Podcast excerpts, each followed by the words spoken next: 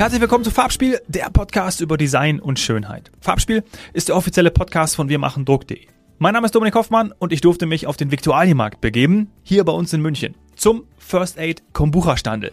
Dr. Hanna Schumacher, die Gründerin von First Aid Kombucha, hat mich empfangen und wir haben über dieses ganz besondere Kaltgetränk gesprochen. Eine faszinierende Gründerstory. Viel Spaß jetzt beim Zuhören. Hanna, herzlich willkommen im Farbspiel-Podcast. Grüß dich. Hallo, grüß dich. Ja, Mann, ich bin so happy, ich habe es gerade schon gesagt, dass ich hier sein darf. Erstmal, ich finde den Viktualienmarkt ganz toll und ich liebe Kombucha. Ähm, da sind wir auch schon mittendrin. Du hast nämlich gerade gesagt, Kombucha. Ich sage Kombucha.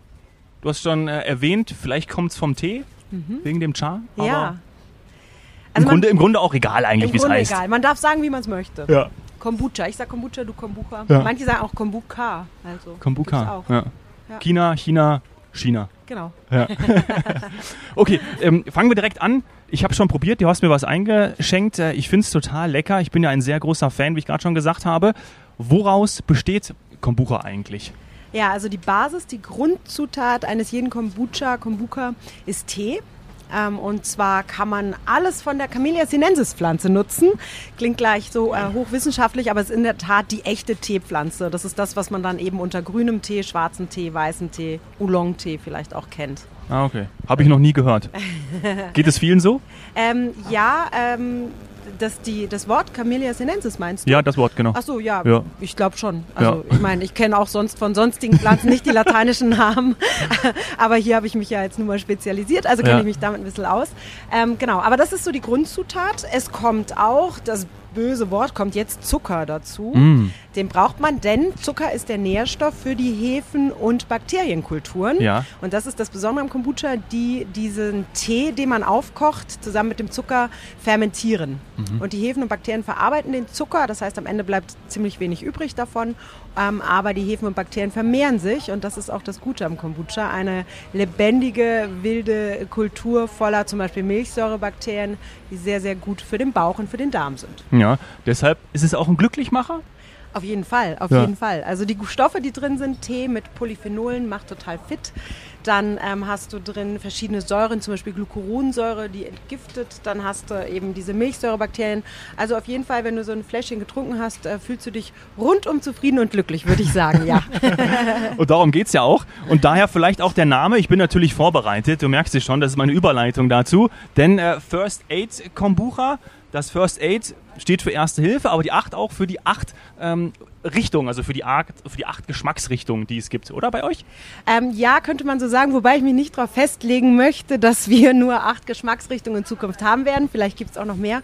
Die acht steht eigentlich für ziemlich viel. Also das eine ist natürlich das Wortspiel Aid, im ja. Englischen Aid, Hilfe, acht. Äh, die acht steht auch für München. Also ich meine, natürlich. Postleitzahl, ja, ja München, wir sind ein regionales Produkt, wir ja. produzieren hier. Und ähm, das sollte schon auf jeden Fall auch mit rauskommen. Und die 8 ist, glaube ich, auch eine Glückszahl. Das habe ich hm. aber erst im Nachhinein erfahren. Das steht für irgendwas Positives auf jeden Fall noch. Könnte natürlich auch für diese Unendlichkeit stehen, oder? Ja, auf jeden Fall. Aber darüber machen wir, wir mal eine sehr, andere Folge. Wir sind sehr frei. Ja.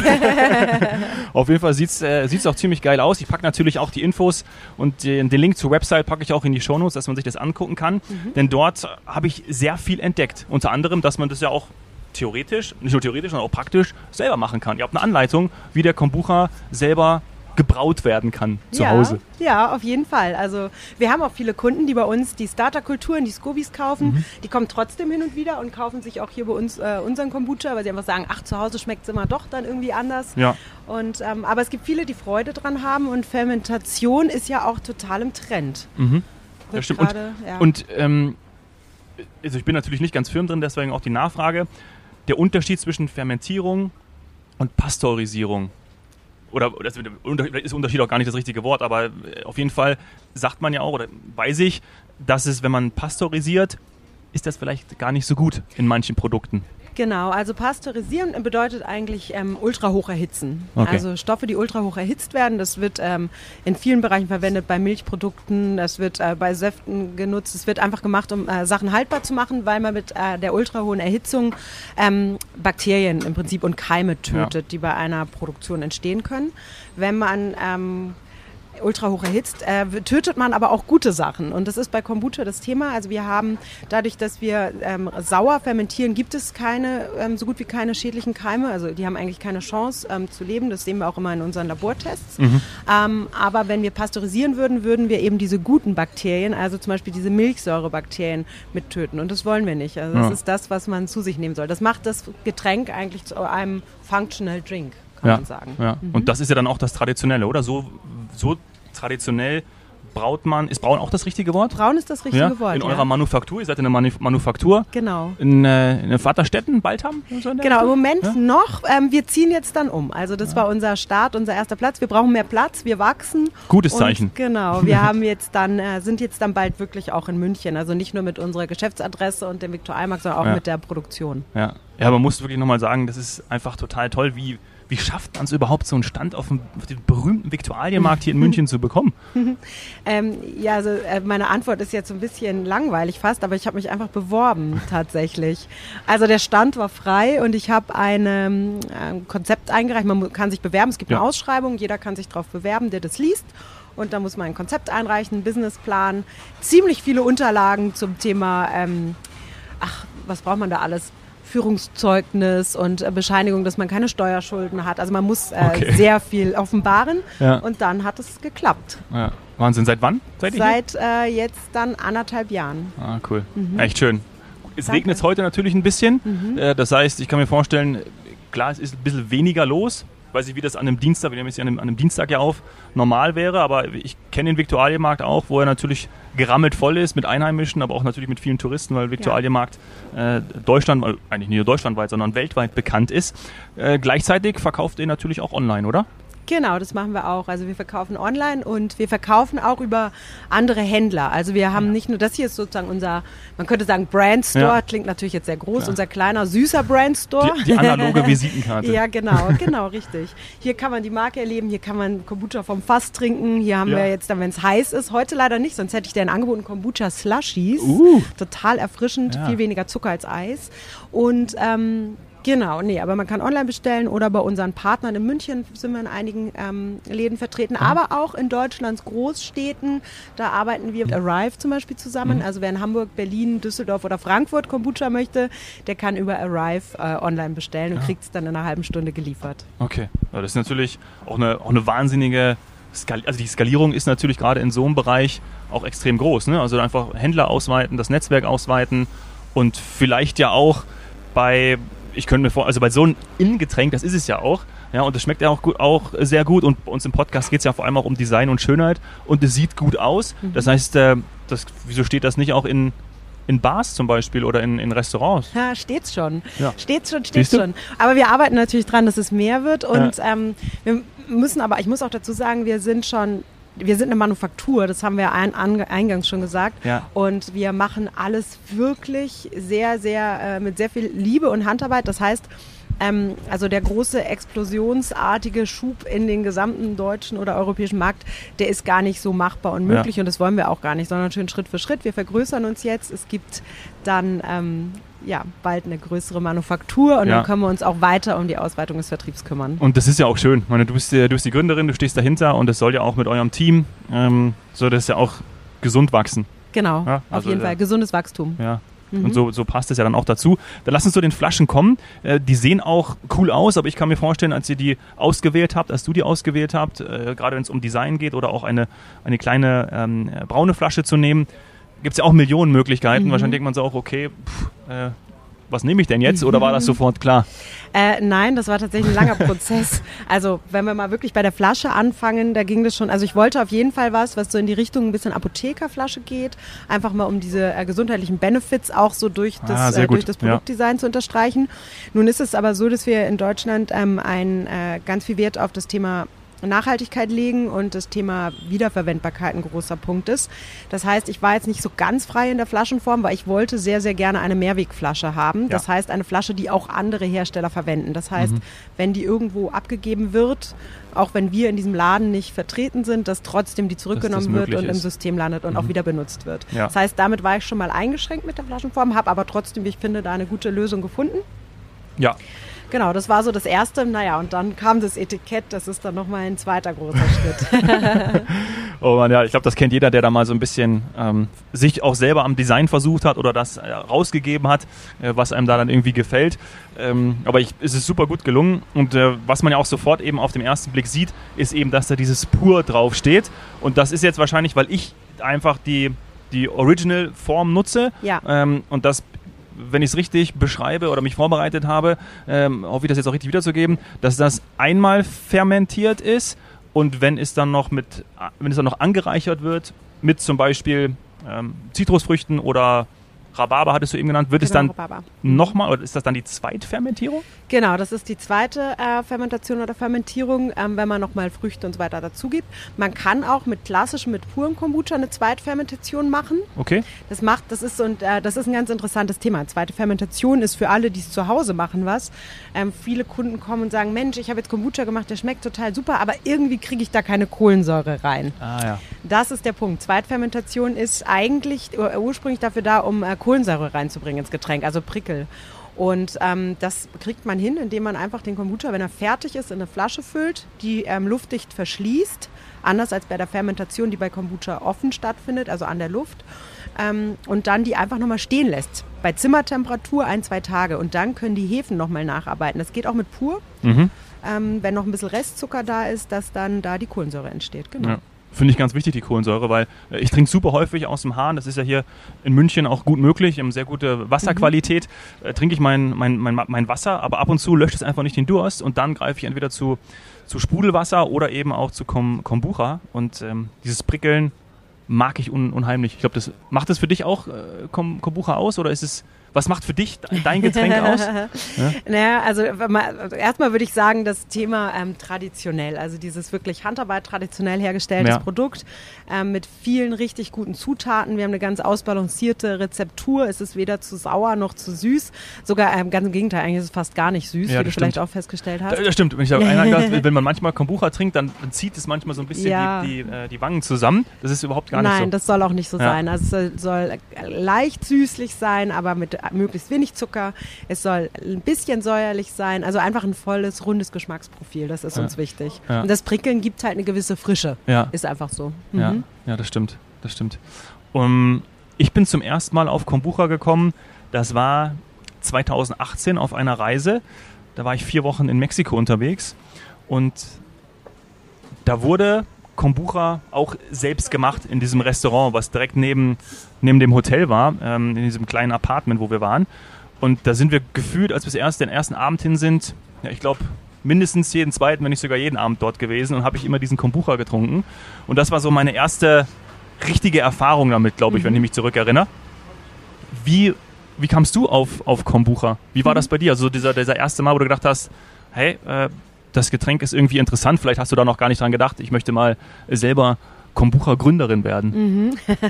Ich hatte zwei Momente tatsächlich. Also ich kenne Kom äh, Kombucha noch aus meiner Kindheit. Also wir haben das zu Hause, sehr, meine Mutter hat das selber gemacht. Wir, hatten, ja. ja. wir hatten eine Heilpraktiker in der Nachbarschaft, die standen irgendwann mal mit so einem Teepilz vor unserer Tür, Mhm. also diesem Kombucha-Pilz und haben uns das gezeigt und dann gab es das bei uns zu Hause zu trinken. Und ähm, daher kenne ich das noch.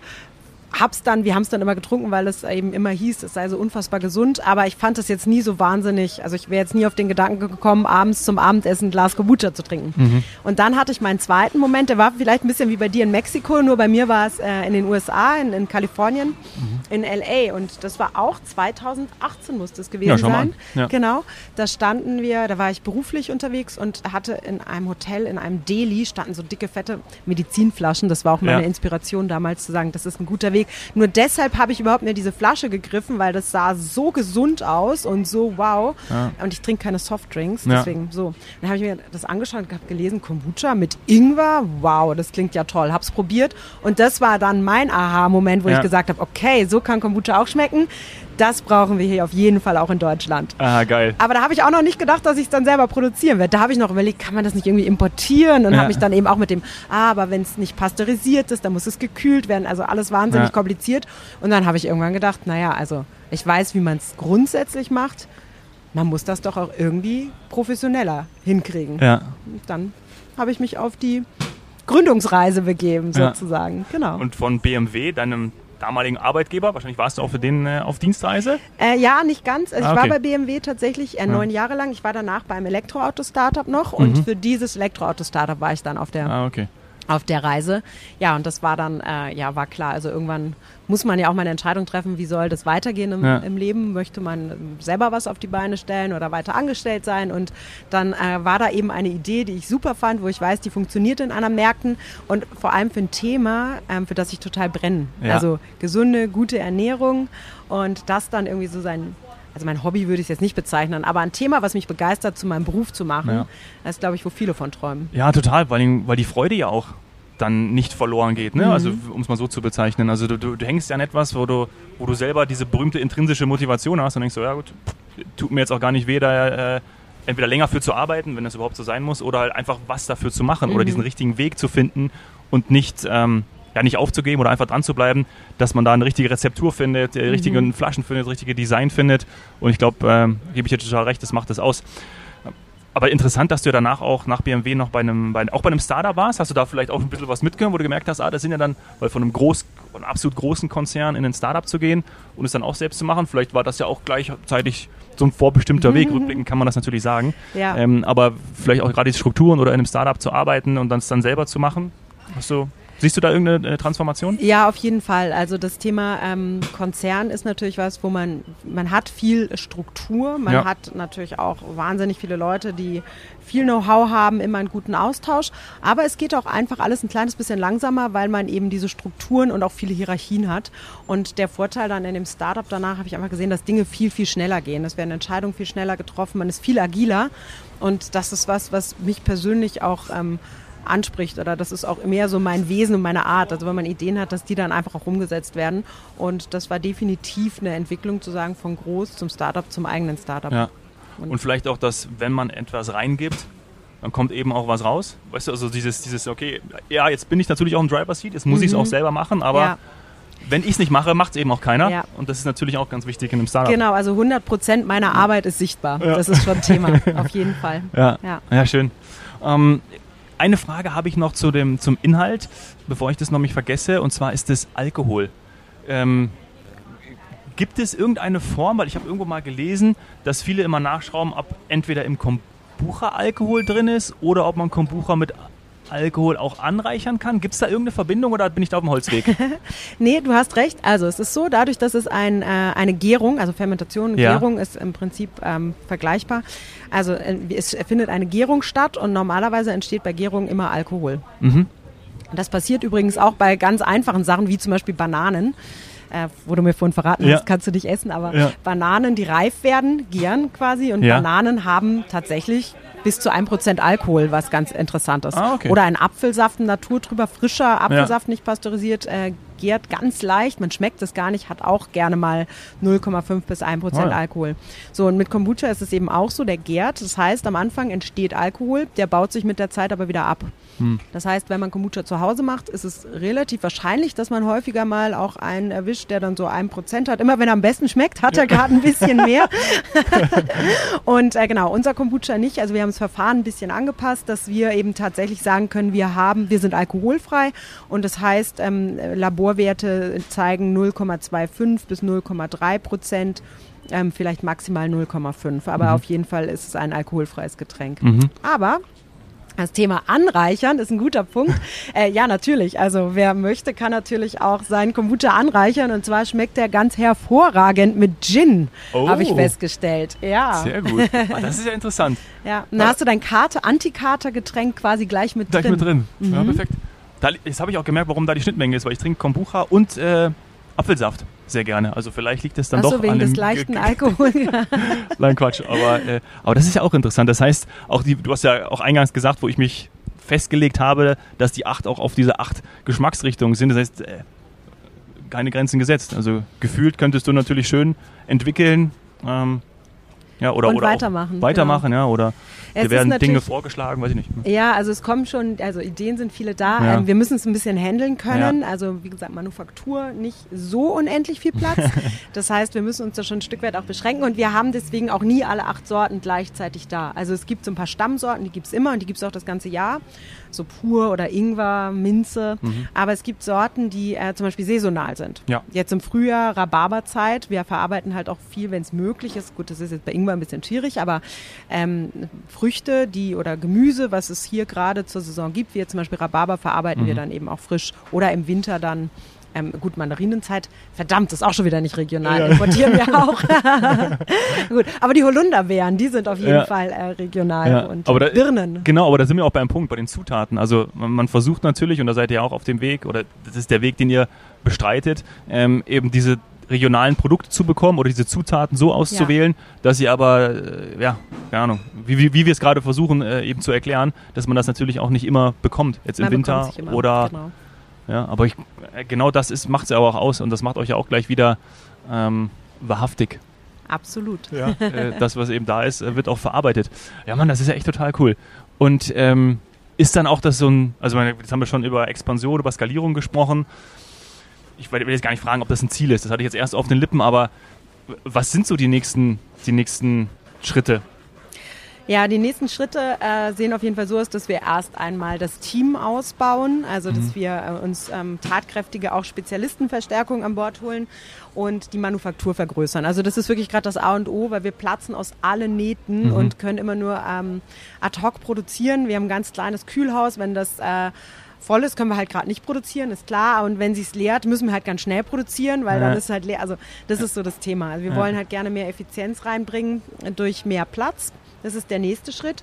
Und ähm, ich würde es aber mal als Zwischenschritt ähm, sehen, denn das Ziel ist schon ähm, wirklich groß zu werden. Nicht groß im Sinne von global, aber jetzt immer im nächsten Schritt gerne ähm, deutschlandweit als bekannte deutsche Kombucha-Marke ja. zu gelten. Ja, ja. schön. Mhm. Und das Potenzial ist ja, ist ja absolut da. Das also, Potenzial ähm, ist da. Ja.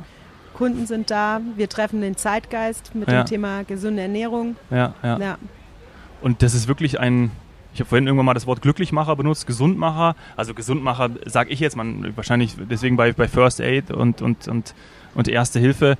Ähm, glaube, bei manchen Sachen darf man das, glaube ich, auch gar nicht draufschreiben, oder? Gibt es irgendwie ein Arzneimittel, irgendwas? Ach so, ja. Da ja, das mit dem Thema gesund erwärmen, das ist ja, ja immer so eine Sache. Das, äh, draufschreiben darf man es nicht. Ähm, man soll sich einfach gut man fühlen. Man soll sich gut fühlen genau. und man spürt es einfach. Also das ist genau das. Ich sage immer jedem, probier es selber aus, du wirst es einfach merken. Genau.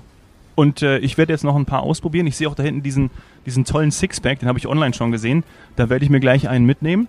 Ähm, sag ganz vielen Dank, Hanna, für das sehr interessante Gespräch und dass du mich eingeführt hast und unsere Zuhörer auch und Zuhörerinnen in die Welt des Kombucha. sehr, sehr gerne. Schön, Vielen dass Dank. du da warst. Vielen Dank. Schönen Tag noch. Danke dir auch. Wenn dir die Folge mit Hanna gefallen hat, freue ich mich über eine 5-Sterne-Bewertung bei iTunes und schlag uns auch gerne Gäste vor. Freunde, Bekannte, Kollegen aus deinem Umfeld, mit denen ich hier im Podcast über Design und Schönheit sprechen darf.